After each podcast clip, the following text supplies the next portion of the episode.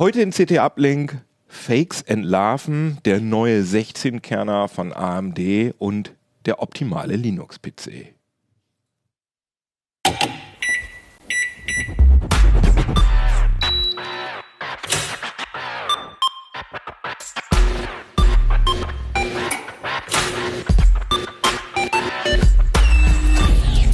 CT Uplink.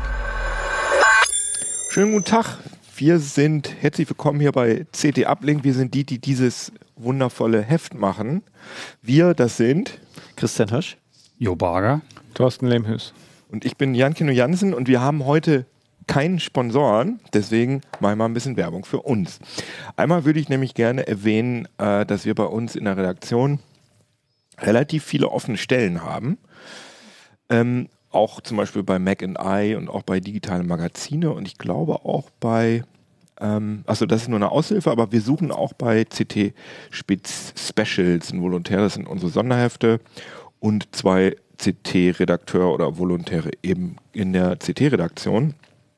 Und diese Angebote, die findet ihr auf karriere.heise-gruppe.de. Da müsst ihr ein bisschen Dropdown-Menüs einklicken und sagen, äh, was muss man da sagen? Standort Hannover, Bereich Redaktion und dann findet ihr das und dann freuen wir uns sehr auf eure Bewerbung.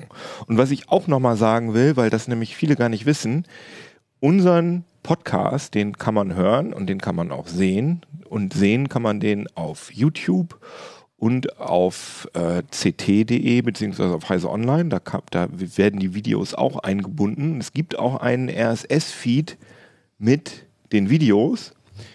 Äh, findet ihr auch alle auf der Uplink-Seite auf ct.de. Und es gibt aber natürlich auch die Audioversion und die findet ihr unter anderem auch bei Spotify. Das ist nämlich das, was viele noch nicht wussten.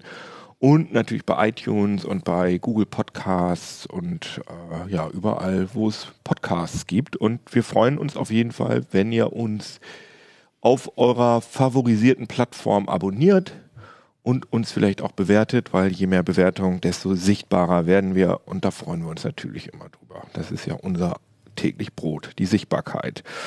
Und äh, möglichst viel Sichtbarkeit wollen auch so Leute, die Fakes machen, die Desinformationen und Lügen verbreiten. Und damit hast du dich beschäftigt, Jo. Genau, mit ein paar Kollegen zusammen. Mhm. Äh, wir hatten das ja erst vor zwei Jahren, das Thema, auch als Titelthema Genau. auf dem Heft. Äh, jetzt haben wir hier diesen Fakes. schönen Titel gestaltet mit, Fakes mit, entlarven. Ach so, genau. Mhm. mit dem Pinocchio-Twitter-Vogel. Ach, jetzt check ich das erst. Ja, ich dachte so, hab ich- auch was hat das denn mit Twitter zu tun? Aber jetzt, ah, das ist ganz Okay, cool, ja. ne? ja, ist ein bisschen sehr dezent. ja. ähm, ja, ganz einfach, weil wir gesehen haben, also wir haben es ständig im Aktuellteil, das Thema Fake News. Ne? Fa- Facebook hat wieder was repariert und wi- wieder irgendwelche Accounts rausgeschmissen und Twitter macht, hat wieder irgendwas gedreht.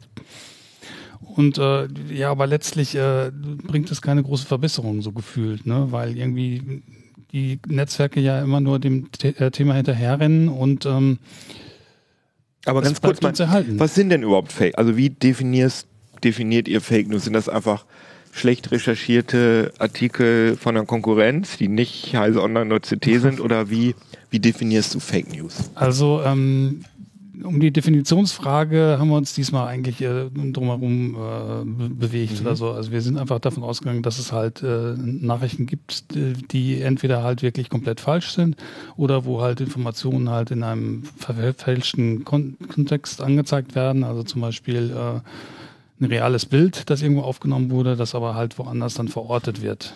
Also ich erinnere Ja. mich zum Beispiel daran, äh, irgendwie Fridays for Future Demonstrationen und da gab es zum Beispiel so ein Foto von so einem verwüsteten Park und dann wurde das in so Anti-Greta-Gruppen als, hier guck mal, so hinterlassen die Kids Genau. äh, äh, die Fridays for Future und dann stellte sich aber, hat irgend, haben Journalisten herausgefunden, dass das eine ganz andere Veranstaltung gewesen ist. Ich erinnere mich nicht genau was, aber das war irgendwie gar nicht, also es war auch gar nicht in Deutschland, sondern es war irgendwie ein Park in London, glaube ich, und es war eine, ich glaube, das war so eine Pro-Marihuana-Veranstaltung, die also gar nichts mit Fridays for Future zu tun hatte. Dann gibt es natürlich echte Manipulationen, auch bei Mhm. Bildern oder so. Also wir haben hier so ein Beispiel äh, ähm, von, den, von den Klimademos auch, Mhm. äh, wo, wo dann halt ein Kind ein Schild hochstellt, äh, hochhält, während den Schulferien finden unsere äh, Demos nicht statt. Können wir da mal mit der Detailkamera äh, aufs Heft gehen?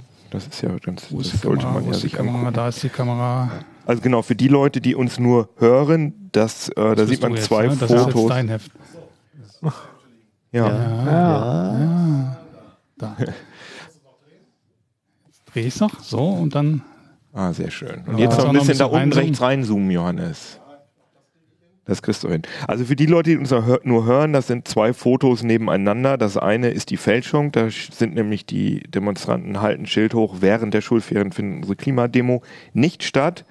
Und äh, auf der rechten Seite das Original There's no Planet B. Also es soll sozusagen der Anschein erweckt werden. Das ist ja sowieso immer der Vorwurf bei den Klimademos, dass die Kids das nur machen, weil sie Schule schwänzen wollen. Aber ich meine, auch die Faker sind ein bisschen geschickter geworden. Äh, oft haben jetzt halt Fake News auch so einen wahren Nachrichtenkern oder so, den man dann auch sauber belegen kann. Aber das Ganze wird dann halt in den Kontext gezerrt oder so, wo es dann halt dann auch verfälschend wirkt. Ne? Und du, ihr habt euch jetzt damit auseinandergesetzt, wie man sozusagen, wie es, was es für technische Methoden gibt, um diese Fakes ähm, ja, zu identifizieren. Ja, wir haben das Thema aus allen Richtungen äh, betrachtet oder so. Also erstmal ganz generell nochmal aufgezeigt, auch trotz aller technischen Maßnahmen, äh, trotz auch Versuche, das Ganze regulatorisch in den Griff zu kriegen. In Frankreich hat man ja Gesetze erlassen gegen Fake News, die sind dann aber auch gleich wieder kritisiert worden, wohl auch zu Recht, weil das ja sehr schnell dazu führen kann, dass man die Meinungsfreiheit einschränkt. Äh, in Deutschland ja, ist es äh, regulatorisches äh, ja, Wirrwarr oder also es, es passiert nicht viel oder nichts Wirksames, sagen wir mal so. Naja, aber du kannst ja zum Beispiel bei diesen Sachen, die, über die wir jetzt gesprochen haben, das sind ja bewusste Fälschungen. Da wird bewusst ein Bild oder eine Nachricht genommen und die wird bewusst so verfälscht, dass sie äh, sozusagen die eigene Agenda äh, kommuniziert. Warum ist das nicht verboten? Also diese, diese, die, das ist ja eine Fotomontage, dass da diese Kinder, die ja auch ähm, als die, die ja äh, zu sehen sind, die ja zu ident- identifizieren sind, dass denen, also die halten ein Schild hoch und da wird eine andere Message äh, rein gefotoshoppt. Wieso gibt es da keine rechtliche Handhabe dagegen? Naja, sagen wir mal so, auch se- selbst wenn man es verbieten würde, ähm, wenn das Bild erstmal in Umlauf ist oder so über irgendeinen Kanal, ich kann ja ganz schnell einen Kanal er- eröffnen Mhm. und dann im Anonym oder Pseudonym oder so, äh, dann hilft mir das nichts. Wenn so ein Bild erstmal in Umlauf ist, äh, dann wird es auch ganz schnell auf äh, ja, äh, sauren Kanälen oder auf Kanälen, die von, von realen Personen betrieben werden, halt weiter verbreitet. Und es ist erstmal ein Umlauf. Ich glaube, auch mit so einer, mit so einem harten rechtlichen Rahmen kommt man äh, dem äh, Phänomen, äh, ja, kann, kann dem von dem Phänomen entgegensetzen. Also man muss da hier äh, die Leute eher ähm, impfen, dass sie halt Fake News erkennen können und damit umgehen können. Und wie, was ist, was sind da so wichtige Tools, die ihr, da empfehlt? Dafür? Naja, erstmal erstmal wäre es ganz schön, wenn das Thema mal äh, flächendeckend in den Schulen behandelt würde, dass die Schüler lernen halt, dass nicht alles, was sie im Internet finden, äh, dass es nicht alles richtig ist und dass sie nicht alles ungeprüft äh, weiterverbreiten. Äh, in Deutschland gibt es da so erste Ansätze, dass man also auf bestimmten äh, Lehrmittelsites gibt es halt Lehrmaterialien, aber es gibt keinen flächendeckenden Lehrplan oder so, der das vorsieht, dass sowas äh, im Unterricht stattfindet. Also das ist zum Beispiel Finnland weiter oder die Schweiz.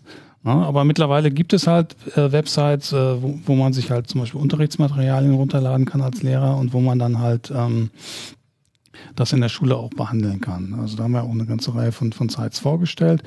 Äh, es gibt also interaktive Spiele, wo man äh, selber zum Beispiel halt zum Fake News Verbreiter wird und äh, wo dann halt das Ziel des Spiels ist, halt möglichst viele Leute ja irgendwie dazu zu, zu bewegen, halt äh, mit, mit äh, seinen News zu interagieren und die weiter zu verbreiten. Damit, das so ist die Hoffnung, lernt man ein bisschen darüber, wie das funktioniert und ist dann am Ende ein bisschen kritischer dem ganzen Thema gegenüber. Aber das setzt ja voraus, dass ähm, die Leute das auch erkennen wollen. Hier ist es, bei dem Beispiel ist es ja so, dass es eigentlich ja gewissen Leuten sozusagen in die Agenda spielt und Genau. sie es deswegen teilen. Das heißt, äh, die machen, wollen sich ja wahrscheinlich keine Mühe geben. Da würden dann doch Gesetze vielleicht eher helfen, beziehungsweise hat das in Frankreich denn vielleicht was gebracht mit den Gesetzen oder? Ähm, da ist mir ehrlich gesagt nichts so bekannt, dass das groß was gebracht hätte. Ich meine, wir haben das relativ kurz vor den letzten Wahlen äh, äh, an den Start gebracht, äh, wie sich das letztlich ausgewirkt hat. Äh, ich wage zu bezweifeln, dass es eine große Auswirkung gehabt hat, weil ich meine, man kann auch mit lokalen Gesetzen gegen so ein globales Phänomen mhm. nicht groß was bewirken. Ne? Wenn zum Beispiel halt ein ähm, nationaler Player aus einem anderen Land, wie man das zum Beispiel Russland im, im USA-Wahlkampf äh, nach, nachgesagt hat, versucht äh, dann woanders halt äh, Wahlen zu beeinflussen. Mhm. Und wenn Politiker, bestes Beispiel wieder Donald Trump, äh, das auch intern halt verwenden, äh, verwenden Fake News, äh, ja, um ihre Agenda durchzusetzen. Ne? Also ich habe hier das Beispiel auch im, im, Schwerpunkt, dass man in knapp 1000 Tagen im Amt Donald Trump mehr als 13.000 äh, Fake News beziehungsweise stark verzerrende Nachrichten nachgewiesen hat. Ja, das ist heftig. Da möchte ich auch noch mal ganz kurz darauf eingehen. Ähm, ihr habt ja auch einen Artikel, so einen relativ ausführlichen auf sechs Seiten, wo ihr erklärt, wie man äh, so Fälschungen, Bildfälschungen und Videofälschungen, wie man die technisch erkennt. Vielleicht kannst du das mal einmal ganz kurz zusammenfassen. Ja, nicht nur technisch, ne? Also es geht ganz, ganz platt los, dass man halt bei einem Bild erstmal guckt oder so, ähm, kann das eigentlich alles sein, was man da sieht oder so, ne? Wenn mhm. eine Person, die da abgebildet ist, keinen Schatten wirft, dann ist da irgendwas nicht in Ordnung. Mhm. Das ist, also häufig sind ja äh, einfache Fälschungen so gemacht, also jetzt gerade in diesem Fake News Kontext oder so, die geben sich ja nicht unbedingt große Mühe, was zu fälschen. Mhm. Äh, und dann kann man dann einfach loslegen mit der Bildersuche, ne? Dass man halt das Bild, das man gefunden hat, Monat einfach mal in die Bildersuche wirft und guckt, äh, sieht das denn überall gleich aus, äh, wenn ich das dann in der Bildersuche sehe oder sehe ich da möglicherweise was anderes in dem Bild? Ja, oder auch die, die Kontexte, ne? wenn ich das Bild in die genau. Bildersuche werfe, dass, dann, dass ich dann sehe, ah, okay, die irgendeine Presseagentur hat aber gesagt, das ist gar nicht da aufgenommen, sondern da. Ne? Das, das Bild, das mir als aktuell verkauft wird, dann, das ist plötzlich schon in 2016 äh, irgendwo schon mal aufgetaucht ist, dann mhm. kann es nicht ganz aktuell sein. Das ja? geht mit Google äh, Bildersuche. Das geht mit der Google Bildersuche Bildersuche, der Inverssuche. Auf dem Desktop, glaube ich. ich glaub, es geht nee, da, das geht online. Ne? Geht das auch in der, ich meine nämlich in der Mobilversion von, von, von der Google Bildersuche geht das nicht. Kannst es auch, da kannst du es auch hochladen, das geht auch. Okay, das ist gut. Und gibt es aber auch noch andere äh, Bildersuchen, also TinEye heißt eine oder Yandex kann man auch, auch benutzen oder so, wenn man bei mhm. Google nichts findet. Yandex und TinEye, okay. Genau. Ähm, wenn man da nichts findet, kann man mal gucken, was, was geben denn die äh, Metadaten her, wobei mhm. sich die Metadaten auch leicht fälschen lassen. Also zum, wann, wann wurde das Bild aufgenommen, äh, wo wurde das Bild aufgenommen, kann man mal gucken.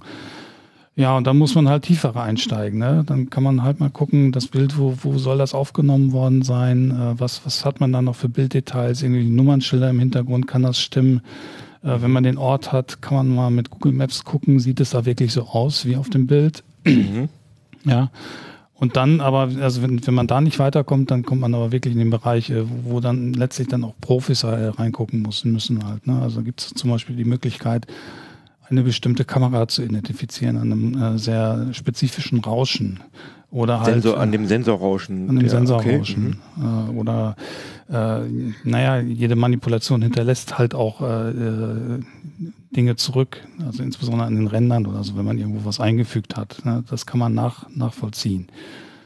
Das ist dann, äh, ja, wie gesagt, schon eher was für Profis, äh, aber man, man findet was. Schwierig wird es jetzt äh, beim Thema ähm, Deepfakes, wenn man jetzt halt Bilder komplett durch, durch sogenannte generative neuronale Netzwerke generieren mhm. Ähm, ja, weil man da ja nichts mehr einfügt oder so. Das ist komplett, kommt, kommt komplett aus einem Ding raus. Äh, und da ist, läuft momentan halt so ein Wettbewerb ab zwischen Fälschern und, und Erkennern, die halt immer stärkere Tools aufeinander loslassen. Ich befürchte, eines Tages äh, wird man halt äh, ja, Deepfakes haben, die man weder mit dem bloßen Auge noch äh, mit, mit hochgezüchteten Tools erkennen kann. Okay, krass.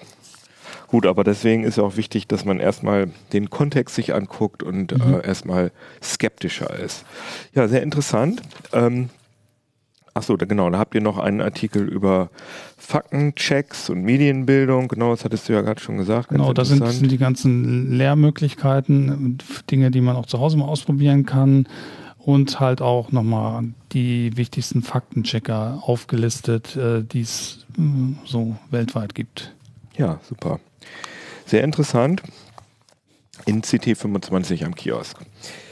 So, jetzt wollen wir aber nochmal uns wirklich den harten Themen, den Hardware, den harten Hardware-Themen zu wenden. Ja. Du hast den ähm, neuen AMD 16, habe ich das richtig Ja, verstanden? 16. 16 Kerner Genau. äh, im Labor gehabt. Also das sind tatsächlich 16 echte Kerne und kein Das ist, also Hyper-Threading. 16 kann im Desktop gab es schon. Das ist jetzt nicht die Neuheit, aber die Neuheit daran ist es halt, früher war es bisher immer der High-End-Plattform bei AMD und Intel vorbehalten und inzwischen kann man den auch quasi in ein stinknormales AM4-Board, also das, wo du auch dein PC Mhm, ja, rausgebaut gebaut hast, äh, um da mal anzuschließen, kann man den einfach reinstecken. Also in so ein dann- B450, so ein Genau, billiges. das ist hier so ein X570-Board, was jetzt hier rumliegt. Das ist ein bisschen äh, höherwertig, aber eben auch gleiche Plattform. Und äh, muss halt dann eben nicht mehr für einen Rechner irgendwie so 2000 Euro ausgeben, sondern kriegt das vielleicht auch schon für so 1500 Euro um, hin. wie, wie- heißt der Prozessor? Der offiziell heißt der? Ryzen 9 3950X. Also und das ist sozusagen das neue Ryzen ähm, 3000er Flaggschiff. Genau, für die, äh, für die AM4-Plattform ist das das neue Flaggschiff. Also es war ja vorher, glaube ich, der, ja, das war vorher der Der- 3900X, war ja Genau. vorher der, das größte Ding. Und jetzt ist es der, Ja. muss, muss mir aber nochmal sagen, 9350, 3950X. okay, also plus, also 50 ist 50 besser. 50 besser, genau. Der ist aber auch schon länger angekündigt gewesen. Also AMD hat den schon im Sommer, äh, wo die Ryzen 3000 angekündigt wurden, hatten dann ja gesagt, der kommt. Äh, Mhm. sollte ursprünglich im September kommen. Jetzt ist es November geworden. Da hatten sie so ein paar Schwierigkeiten mit, mit der Fertigung. Also Ah, jetzt ja, nicht, okay. nicht mit der Fertigung an sich, sondern eben einfach die Stückzahlen äh, herzustellen. Deshalb war ja auch, ist zum Beispiel auch immer noch der 12-Kerner so schwer verfügbar. ne? Ah, okay. Aber das ist, wie gesagt, keiner äh, der Threadripper-Serie, sondern der Mittelklasse Ryzen. Obwohl der Ryzen, heißt der Threadripper, steht da nicht auch ein Ryzen davor? Das Ryzen Threadripper ist der vollständige Name. Ja, aber man ist- sagt immer Threadripper. Das Okay, ist verstehe, verstehe. Kurz vor. Und was kostet der? Das ist ja Der kostet wichtig. 820 oder so in der Dreh. Euro oder Dollar? Euro. Euro. Euro. achso, Das ist ja, also nicht, Ist schon nicht mehr so ganz Das ist kein, kein Billigprozessor. Ne? Ist ja natürlich auch sehr schnell. Mhm. Ne, aber vor noch vor äh, ja, weiß ich nicht, so anderthalb, zwei Jahren hätte man für sowas locker das Doppelte bis Dreifache oder noch mehr bezahlt.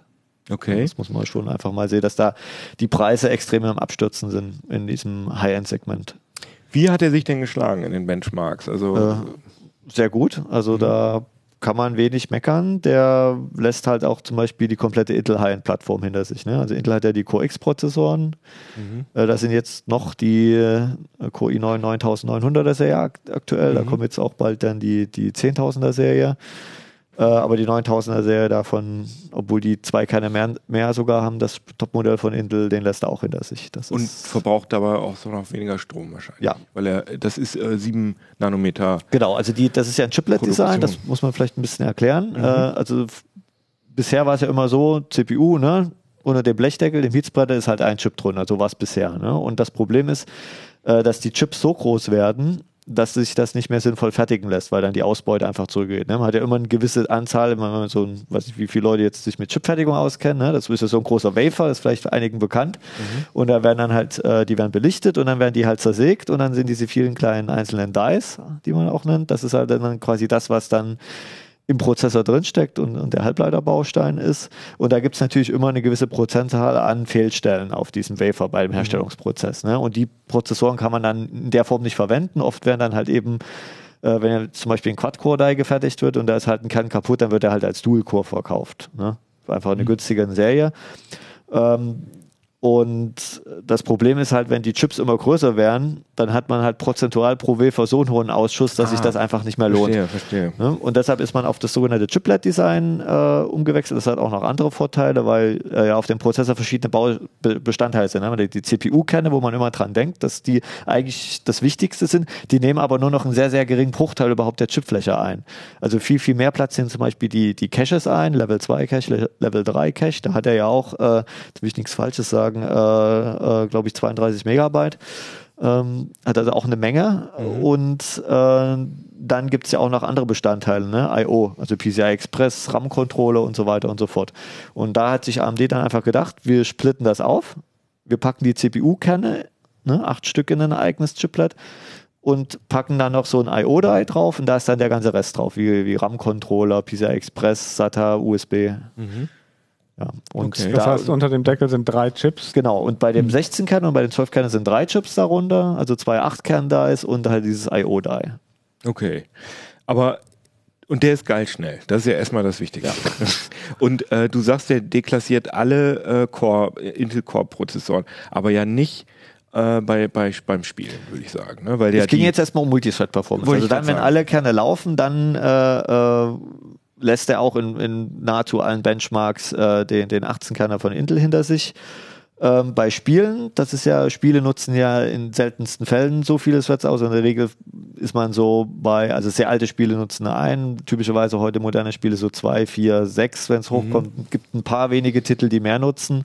Und da spielt dann eher die, die sogenannte Single-Thread-Leistung eine Rolle. Also wie, wie hoch taktet ein Prozessor, und da gibt es auch noch architekturbedingt auch noch ein paar Vorteile für Intel, weil das Problem ist ja bei diesem Chiplet-Design, dass wenn die Kerne untereinander kommunizieren müssen, solange sie auf einem äh, CCX nennt sich das, also vier Kerne untereinander, können untereinander kommunizieren, aber wenn jetzt zum Beispiel ein fünfter Kern genutzt wird, der jetzt auf einem anderen CCD sogar sitzt, dann muss halt die, läuft der Transfer immer über das IO-Die. Mhm. Ne, und da ist die Latenz einfach ein bisschen länger. Das ist jetzt nicht irgendwie, dass das jetzt total langsam wäre oder so. Das sind Aber ist halt ein bisschen langsamer, als Aber das das ist halt langsamer als. Intel hat den Ringbus. Das bedeutet, alle Kerne können direkt miteinander sprechen. Mit der gleichen Latenz. Ne? Und Mhm. Wie, wie hoch taktet der denn, wenn der nur einen Kern benutzt? der kann bis 4,7 Gigahertz hochtakten. Und Intel ist bei über 5. Ist ne? bei 5 äh, genau. Ähm, der Unterschied ist aber, dass die Ryzen, also dass ja Zen 2 Architektur ist, hat eine etwas höhere IPC, also Instructions per Cycle. Also die haben pro Taktzyklus sogar eine etwas höhere Leistung als Intel inzwischen. Ah ja, okay. Also Hängt ich, natürlich auch immer ein bisschen von der Anwendung ab. Ne? Es gibt ja Floating Point Integer, da gibt es immer noch ein paar Unterschiede. Dann gibt es natürlich Anwendungen, die ein bisschen mehr Cache nutzen, ein paar ein bisschen die weniger Cache nutzen. Aber so im Mittel kann man das schon sagen, dass da AMD inzwischen einen kleinen Vorteil hat. also Intel macht ja, äh, Intel wirbt ja im Moment aggressiv damit, dass sie immer sagen, wir sind der leistungsstärkste Gaming-Prozessor.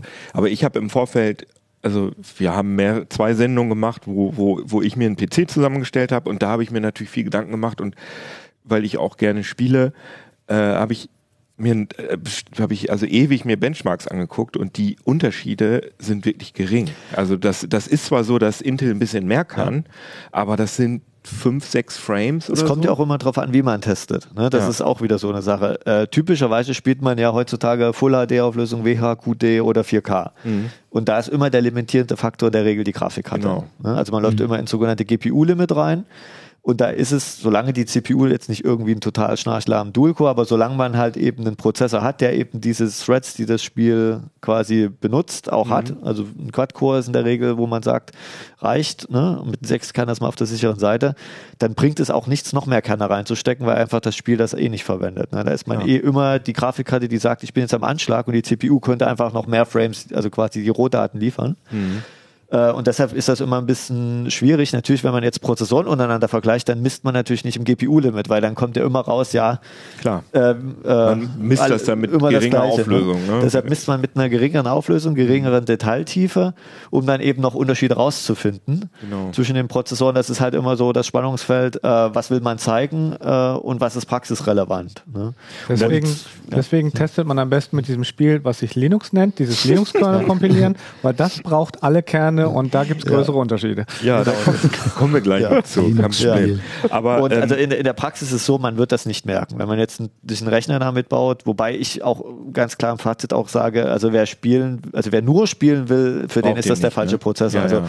man muss ja überlegen, man kriegt für 500 Euro weniger irgendwie schon einen, einen, einen Sechskerner oder einen Achtkerner sogar schon.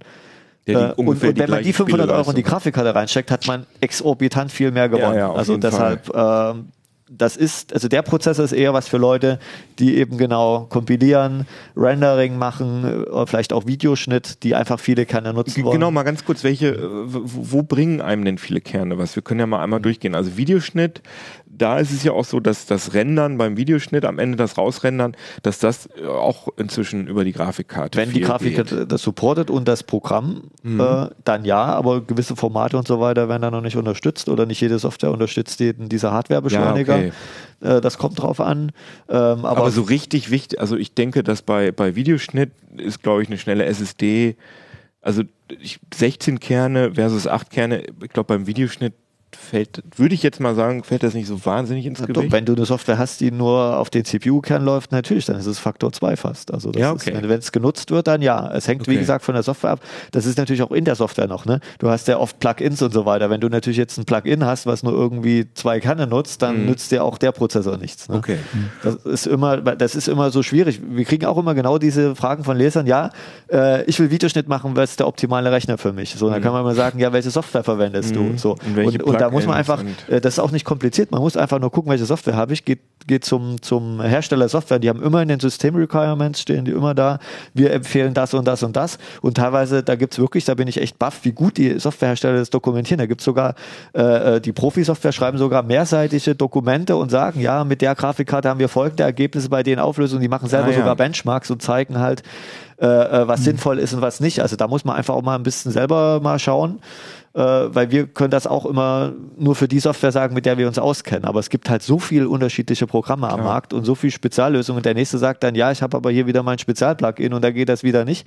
Aber Das zum Beispiel die, die, ähm, die Creative Suite von, von Adobe, das wird ja von vielen Leuten verwendet. Also da ist ja Premiere drin und Photoshop und InDesign. Sind, ist das alles Software, die ganz gut Multithreading optimiert ist? Kann man das verallgemeinern oder? Es kommt auch immer bis zu einem bestimmten Grad an. Also äh, gibt natürlich wie immer irgendwann ist einfach eine Sättigung erreicht. Ne? Also man kann nicht auf jedes Problem ganz viele Kerne draufwerfen und es damit lösen. Ja, also okay. das, äh, ich will da jetzt keine Au- Pauschalaussage. Das hängt auch von, von der Auflösung ab. Wenn man jetzt irgendwie nur 720p Videos äh, äh, rausspucken lässt, ähm, dann wird man da wahrscheinlich, äh, wird es einfach das Programm auch nicht mehr die ganzen Kerne ausnutzen, weil einfach die Auflösung dann einfach so gering ist, dass es die sechs oder acht oder zwölf Kerne schon äh, können. Also ich merke auf meinem System auf jeden Fall, dass ich irgendwie 180 äh, ähm, Browser-Tabs aufhaben kann und dabei noch irgendwie ein Spiel und dabei noch das. Und man, also es gibt keine äh, Lags mehr. Das liegt natürlich auch wahrscheinlich daran, weil ich 32 GB RAM habe. Aber äh, das ist ja wahrscheinlich auch so eine Das, Geschichte. da gibt es auch einen Fachbegriff für, das heißt Megatasking verwenden ne, für Ja, die, genau. die Hersteller. Das Ja. ist, äh, das ist ja zum Beispiel, du, du, du äh, rechnest einen Hintergrund, lässt du irgendein Video komprimieren und trotzdem kannst du, musst du jetzt nicht da irgendwie zwei Stunden Genau. äh, vor deinem Rechner zuschauen, sondern du kannst nebenbei trotzdem immer noch ein Spiel Und du, zocken. du merkst auch, äh, also das, Ohne, das da Video-Rendering Lags- wird auch nicht äh, äh, viel langsamer, Genau. wenn man noch was anderes macht. Und das ist und das Spiel vor allem, äh, es würde dich ja stören, wenn im Spiel ständig irgendwelche Lecks auftreten Genau, würden. genau. Ne, Also also- das ist schon ganz, ganz gut. Was bei uns im, beim, hier im Alltag, hier in der Redaktion auch häufig ganz praktisch ist, ist halt Virtualisierung. Wenn du eben irgendwie was, was ich mit verschiedenen Betriebssystemen, verschiedenen Windows und verschiedenen Linux und was testen musst und du hast irgendwie einen 8-Kerner, wo praktisch jeder dann, jeder der VMs irgendwie zwei CPUs hat, dann kannst du halt auf deinen normalen Rechner auch immer noch gut erarbeiten. Da ist es halt auch sehr wichtig. Das ist halt noch, da merkt man es noch krasser als bei den vielen Browser-Tabs, was du gerade sagst. Oder wenn du Softwareprogrammierer bist, dann kannst du halt weiter irgendwie schon das nächste, eine nächste Datei programmieren und im Hintergrund kompilierst du schon Mhm. dir irgendwas raus. Ne? Also Okay, also Dann- für Leute, die wirklich die 16 Kerne gebrauchen können, ist das ein guter Prozessor. ich sage auch immer, da gibt's auch immer die Antwort, ne, wenn man nicht weiß, dass man 16 Kerne braucht, dann braucht man sie auch nicht. Das ne? ist gut, das ja. Ist, äh, man, äh, also es gibt auch, eine, man kann auch eine praktische Sache sagen, wenn Leute sich unschlüssig sind, brauche ich jetzt mehr RAM, brauche ich jetzt mehr CPU, brauche ich mehr Grafikkarte. Der, der von Windows 10, der Task Manager zeigt einem die ganze Auslastung an. Ne? Mhm. Äh, wie viel Kerne sind ausgelastet, es zeigt an, wie viel RAM ist belegt, es zeigt auch die GPU-Auslastung inzwischen an. Also da hat man eigentlich, da muss man auch keine Spezialsoftware installieren, einfach mal parallel neben den Anwendungen laufen lassen, die man nutzt.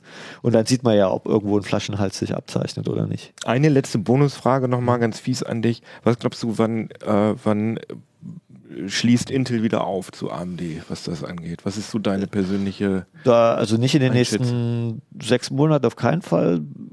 Frühestens Ende nächsten Jahres.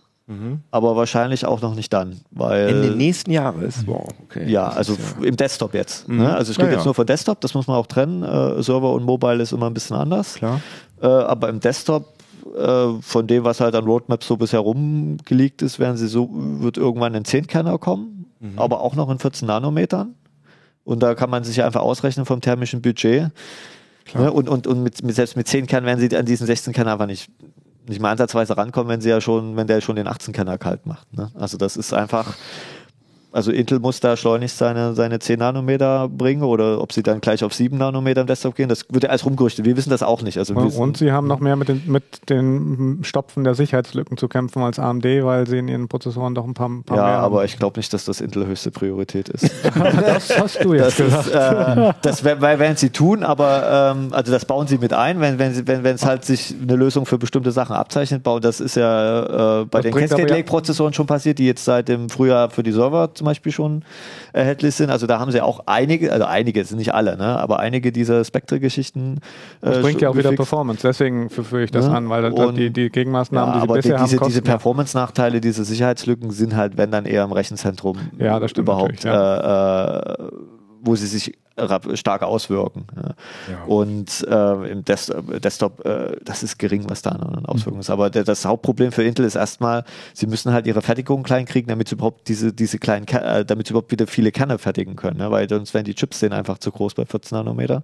Ja. Äh, ähm, also ich, ich vermute, ähm, da Intel auch ständig solche Technikdemos zeigt, sie werden genauso wie, wie AMD auf ein Chiplet-Design langfristig wechseln.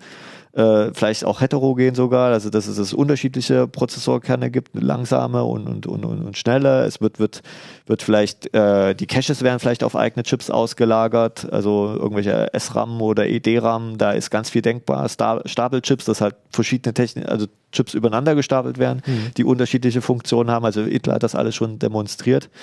Äh, Das ist alles noch Prototypenstatus. Das muss natürlich auch dann halt in die Massenfertigung äh, gebracht werden. Das ist ja das Problem, woran Intel ja gescheitert ist mit den 10 Nanometern, dass sie da drei, vier Jahre gebraucht haben, das in die Massenfertigung zu kriegen. Mhm. Aber ähm, ich würde Intel nicht abschreiben, aber in zwei Jahren kann sich viel ändern, um es mal so zu sagen. Das Ich habe auch noch eine kurze Frage. Ja. Du hattest gesagt, der Preis ist im Fallen. Äh, also der, fällt der vielleicht noch weiter? Lohnt sich das noch zu warten? Oder gehe ich vielleicht Nein, also das ist, es ist immer so, wenn, wenn eine neue CPU-Generation rauskommt, dann ist sie in der Regel, bietet sie für weniger Geld mehr Leistung. Das ist heutzutage so, aber dann ist der Preis eigentlich relativ konstant. ne? Okay. Und es ist auch selten so, dass dann quasi irgendwie, wenn eine neue Generation kommt, die Vorgänger im Preis fallen. Das passiert ein bisschen. Ne? Aber relativ schnell verschwinden dann einfach die Vorgänger vom Markt. Ne? Und, und, und bei Intel ist es so, die, die greifen sehr selten ihre alten Prozessoren an. Einfach dann ist es eh sinnlos, einen alten zu kaufen. Ne? Müssen die nicht jetzt mit dem Preis runtergehen, dass man jetzt Sind sie auch, sind Ja, sie auch. ja. Sie, sie, sie haben schon deutliche Preissenkungen im High-End gemacht, die haben da den Preis halbiert Hm. Äh, zu den Vorgängern, aber sie sind halt trotzdem nicht konkurrenzfähig, weil der 18-Kerner kostet halt so um die 1000 äh, Dollar und äh, ist halt langsamer als der für 800 Euro. Das ist, Also kaufen jetzt. den Ja, kann man, wenn wenn man, wenn man weiß, ich brauche das und ich brauche jetzt einen neuen PC und ich kann die keine nutzen, klar, dann spricht überhaupt nichts dagegen zu sagen, ich kaufe den. Wir bleiben bei Hardware, Ja. aber es geht um Linux. Du hast, Thorsten, du hast dir die optimalen PCs, die vier Stück, die im letzten Heft waren. Drei, drei Stück aus dem letzten Heft Ach und so. einer, einer der Budget Gamer, der war noch zwei Hefte f- Ah, äh, weiter vorne, okay. den habe ich mal mit dazu genommen, weil der da gut reinpasste und da auch Nachfragen zu gewesen waren. Deswegen habe ich die einfach mal auf ihre Linux-Kompatibilität näher untersucht, also richtig ausführlich. Die Kollegen, Also da hast du überall einfach mal Linux drauf installiert. Hast du dir die PCs genommen, Linux drauf Genau. installiert und geguckt, was ging und was, geht, ging ja. nicht. Also das haben, das muss man fairerweise sagen. Die Kollegen aus der Hardware, Christian war da ja auch mit beteiligt beim Bau einiger dieser PCs. Mhm. Die haben das teilweise auch schon gemacht, während sie diese PCs gebaut haben, um zu sehen, dass sie wenigstens halbwegs mit Linux laufen. Die haben also mit einer Live-CD habt ihr, glaube ich, getestet oder mit einem Live-USB-Stick. Glaube ich, auch so ein Genau. Linux Und so, so ein paar Sachen ausprobiert.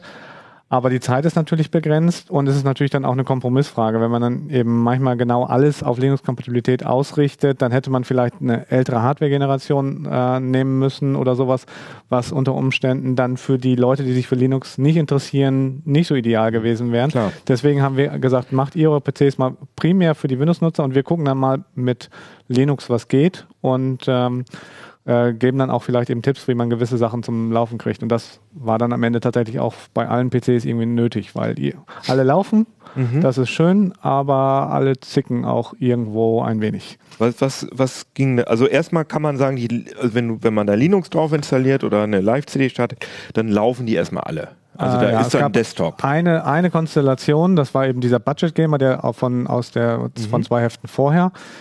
Äh, mit einer der optionalen Grafikkarten. Da gab es eben just ein Kombinationsproblem mit der Grafikkarte. Die wollte mit zum Beispiel mit Ubuntu 19.10, mit dem wir getestet haben, nicht. Und ähm, das war die einzelne, einzige Konstellation, wo es so richtig gehakt hat. Bei allen anderen kann man eigentlich die Live-CD sta- starten und es geht. Und Gut, aber das ist ja wirklich auch die alternative Grafikkarte, weil hier Das ist- steht, ist eine das hat mich nämlich etwas irritiert, hier steht 550 Euro PC zum Gaming in Full HD mit Radeon RX 570 Ja. und Intel-Prozessor und es steht dabei Linux-Besonderheiten, Installationsproblem mit GeForce-Karte. Ja, ah, aber da dann habe ich in der Tabelle verstanden, Mhm. Optionale, mit, da hätte ich vielleicht mal optional dazu. Genau. Es gibt diese PCs eben in verschiedenen Ausstattungsvarianten. Selbst der Luxus-PC hat eigentlich eine Low-End-Grafikkarte für unter 100 Euro in der Basisausstattung. Weil, wenn ich mir den zum Beispiel kaufen würde, ist das auch genau das Richtige, weil ich brauche ja keine 3D-Grafik Mhm. äh, als äh, Kommandozeilen-Freak, hätte ich beinahe gesagt.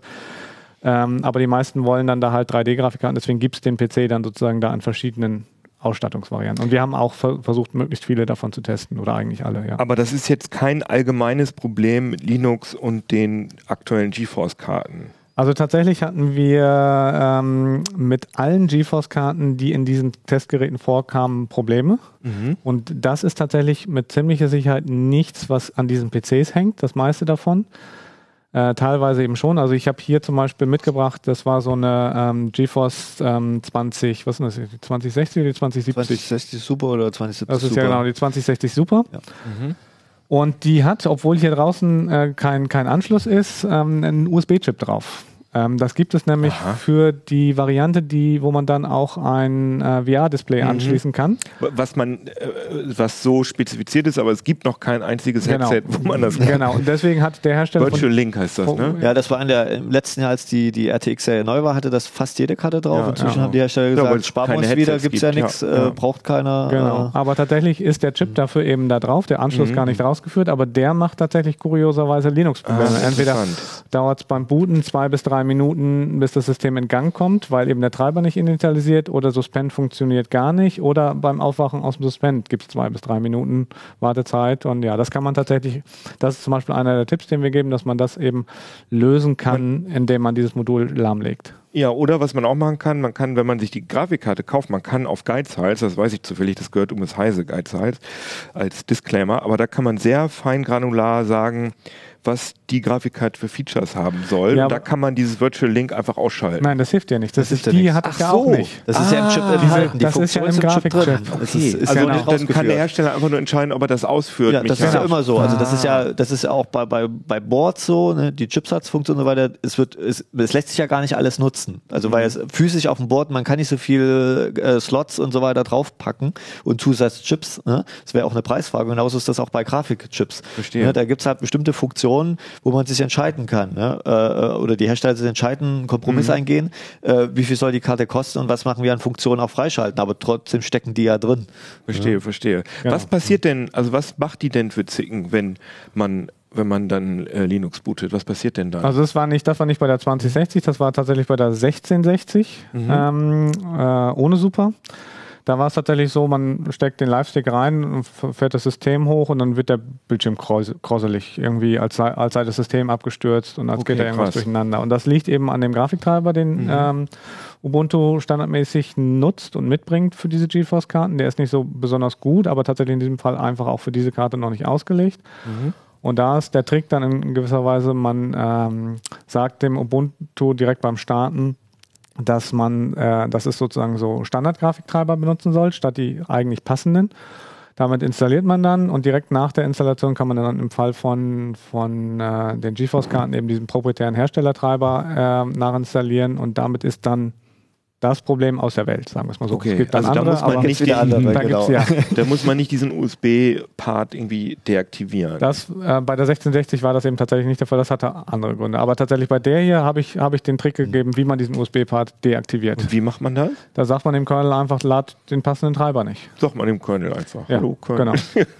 ja. Ja, man darf keine Angst vor Kommandozeile, glaube ich, haben. Ne? Okay, das Äh, ja. kann man einfach in der Kommandozeile. Okay. Ja, das muss man tatsächlich übrigens auch mal erklärend dazu sagen. Wenn da ein Thorsten Lehmhüß ran, rangeht, der jahrelang Kernel ähm, äh, beobachtet, also seit vielen Jahren den Kernel beobachtet, selber Hardware-Background hat. Ich habe ja früher das gemacht, was Christian heute macht. du bist der Kernel-Flüsterer. Ja, ähm, dann gucke ich halt auch sehr genau hin, was alles geht. Ich glaube, viele Leute hätten, hätten viele der Probleme äh, gar nicht wahrgenommen. Zum Beispiel bei dem Luxus-PC gibt es ein Problem mit dem NVMe. Das ist mir tatsächlich auch erst zwei, drei Tage vorm Testende aufgefallen, dass wenn man, man du kennst das vielleicht von den SSDs, dass man den SSDs sagen kann, hey, ver vergesst, äh, oder die, die, die, diese Bereiche sind jetzt frei.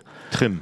Trim, Ja, genau. mhm. Ja, ich wollte es gerade so einfach erklären, ja. Also, okay. ähm, Aber dann- kannst du ruhig nochmal genau, einfach erklären? Genau, das, ähm, dass diese Bereiche sind jetzt frei, die kannst du einfach die Daten verwerfen. Das macht ja, Mhm. äh, kann die Geschwindigkeit verbessern und die Lebensdauer steigern.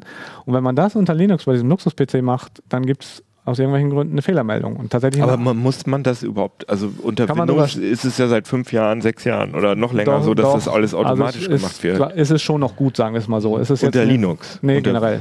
Der Doch, Windows- generell. Generell, ja. Vor allen Dingen Ah. macht das Betriebssystem das äh, mittlerweile auch typischerweise ab und zu mal automatisch.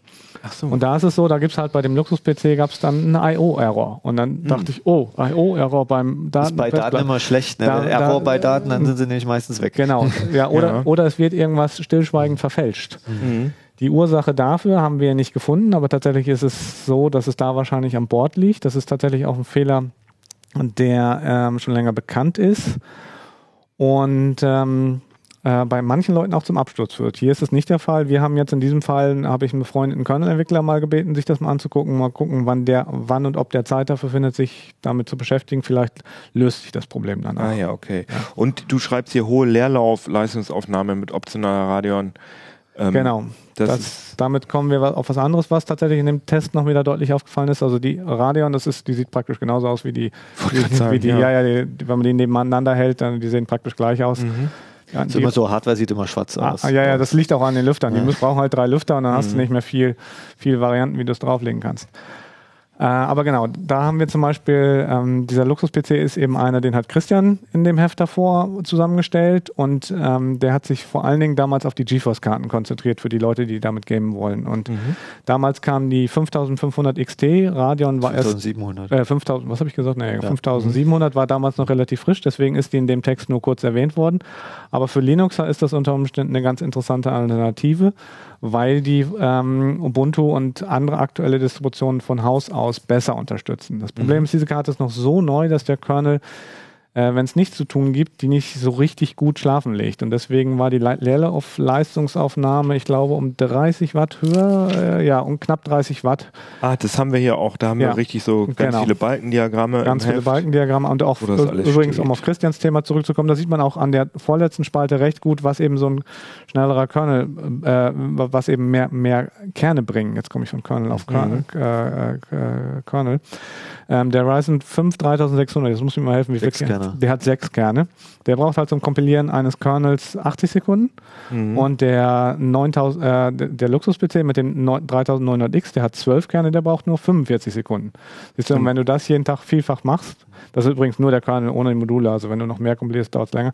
Aber die, das sind halt ähm, 35 Sekunden Unterschied. Und wenn du das jeden Tag 10, 15 Mal machst, dann, kann, äh, dann lohnt sich das. Auf jeden Fall. Und, Und der Core da- da sieht i3 man das, sogar ja. 193 Genau. Sekunden. Aber, aber wir kamen eben von der Grafikkarte. Aber Mhm. zum Beispiel das Problem mit der, der, der hohen Leerlaufaufnahme, das habe ich dann rausgefunden, das wird sich tatsächlich lösen, weil jetzt kommt äh, tatsächlich just am Montag der neue Kernel 4, äh, 5.4 und da wird die Grafikkarte dann auch schlafen gelegt. ah, sehr gut. Das Also ist, richtig, äh, als also Hintergrund, das ist halt immer das Spannungsfeld. Ne? Wie wir als Hardware haben immer die Interesse, wir wollen die, die geilste, neueste Hardware haben, weil die einfach äh, meistens die bessere ist, ne? auch vom Preis-Leistungs-Verhältnis. Und, und bei den Linuxern, die, die haben ja nun, also es gibt, gibt natürlich Firmen, also Hardwarefirmen, die auch äh, zu Linux beitragen, aber es gibt eben auch einige, die es nicht so tun. Und dann muss das die Community bei Linux halt selber sich erarbeiten. Und das braucht natürlich Zeit, weil die natürlich oft nicht vorab Zugriff auf die Hardware haben. Da haben wir ja zum Beispiel äh, als Journalisten oft eine, eine, eine, einen Vorteil, weil wir ja vorab teilweise die Hardware kriegen und uns schon damit auch dann rumärgern müssen mit irgendwelchen Alpha-Treiber-Versionen und sonst was ohne Windows. Also das, Ja. aber die, die Möglichkeit haben die Linuxer ja oft gar nicht. Ne? Ja, häufig, bis zu einem gewissen Grad schon, aber es kommt immer aufs Detail an. Also tatsächlich haben wir im Rahmen dieses Tests, wir haben halt das Wesentlichste mit Ubuntu 19.10 getestet. Das ist tatsächlich just äh, ungefähr parallel rausgekommen, wo ihr dabei wart, diese PCs zusammen zu schrauben oder fast fertig wart, was auch sehr entscheidend war, weil wir haben auch mit ein bisschen älteren Linux-Distributionen probiert, eben Ubuntu 18.04.3. Ähm, was ähm, die Basisversion ist vom letzten Jahr April, aber tatsächlich ein paar Treiber sind tatsächlich schon, ähm, schon neuer. Die, die stammen aus dieses Jahr aus dem Frühjahr. Und die liefen zum Beispiel deutlich schlechter. Das hat eigentlich äh, gerade bei diesem äh, Test auch wieder deutlich gezeigt, wenn man aktuelle Hardware einsetzen will mit Linux, dann braucht man einfach auch eine aktuell ausgestattete Distribution. Hm, okay.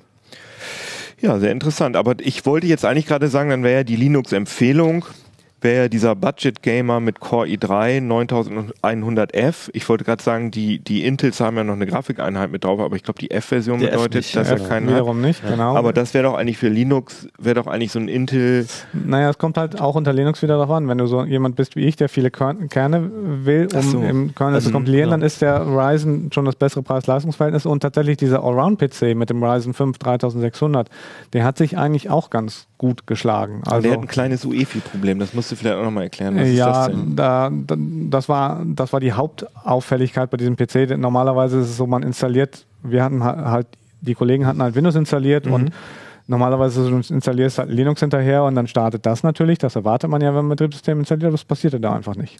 Mhm. Weil das BIOS einfach Linux ignoriert und sagt, oh, ich starte einfach wieder so. Windows. Das ist jetzt nichts Gravierendes, aber ich musste ja irgendwas hinschreiben. Ja, okay. Ja, weiter sagen. Ich glaube nicht, dass sich jemand allein äh, dann Rechner allein wegen der Linux-Kompatibilität, also jetzt angenommen, jemand will bloß einen Surf-Rechner haben und, und äh, liebäugelt mit dem 7 Watt Mini für 250 Genau. Euro, der wird dann nicht irgendwie den, den 1400 Euro Luxus-PC kaufen, nur weil der besser unter Linux läuft. Genau, also- Also, da wird man dann eher schauen, ob man nicht an einer anderen Stelle irgendwie äh, eine bessere Alternative oder eine preiswertere Ja, findet. wie gesagt, sie laufen Ja, ja, auch alle und vieles kann man Ja. auch ja mit den Tricks, die wir hier verraten, dann auch einfach gut zusammenkriegen. Das heißt, man kann durchaus schauen, welcher von diesen PCs passt am besten zu mir, zu dem, was ich vorhab und muss sich dann da nochmal ein, einfuchsen, was bei dem PC, wo man da vielleicht nochmal Hand anlegen muss. Und äh, das ist eben auch das Gute bei Linux typischerweise. Ähm, in drei bis sechs Monaten sind wahrscheinlich viele von diesen Problemen dann einfach verschwunden und es wird vieles einfach so gehen. Das wollte ich jetzt auch sagen, ne? Pro Produkt reift beim Kunden. Also äh, Ja. nein, nicht, im negativen Sinne, sondern äh, es kann nur besser werden eigentlich. Ne? Also Aber das ist ja auch so, Daher- das habe ich von vielen Linux- Linuxern gehört, dass sie sagen, ich kaufe mir gerne ein bisschen ältere Hardware, Genau, weil dann ja, läuft ja. die auf jeden Fall. Ich Ne, hab- Tux. Ja. Das heißt, es ist auch deine Empfehlung, ne? die du da so schön auf dem Schoß hast. Ja, sehr schön. Wir sind auch schon wieder vorbei. Äh, ich wollte nur noch mal, weil das nämlich wirklich ein sehr interessantes Heft ist. Ich habe das auch gerade erst in die Hand bekommen in physischer Form. Ich wollte noch mal kurz noch ein paar andere Artikel erwähnen. Richtig spannend finde ich, CT deckt auf, Datenleck in Arztpraxis, 30.000 Patientenakten im Netz. Das war einfach ein falsch konfigurierter Router, wo man einfach auf alles zugreifen konnte. Ne? Das aber vom Hersteller falsch konfiguriert. vom Hersteller falsch. vom Hersteller. Ja, Ja, ja. das ist das. Äh, aber das ist eine spannende Geschichte. Kann ich nur. Und dann haben wir auch noch eine spannende Geschichte Inside YouTube äh, Ja. Content-Prüfer.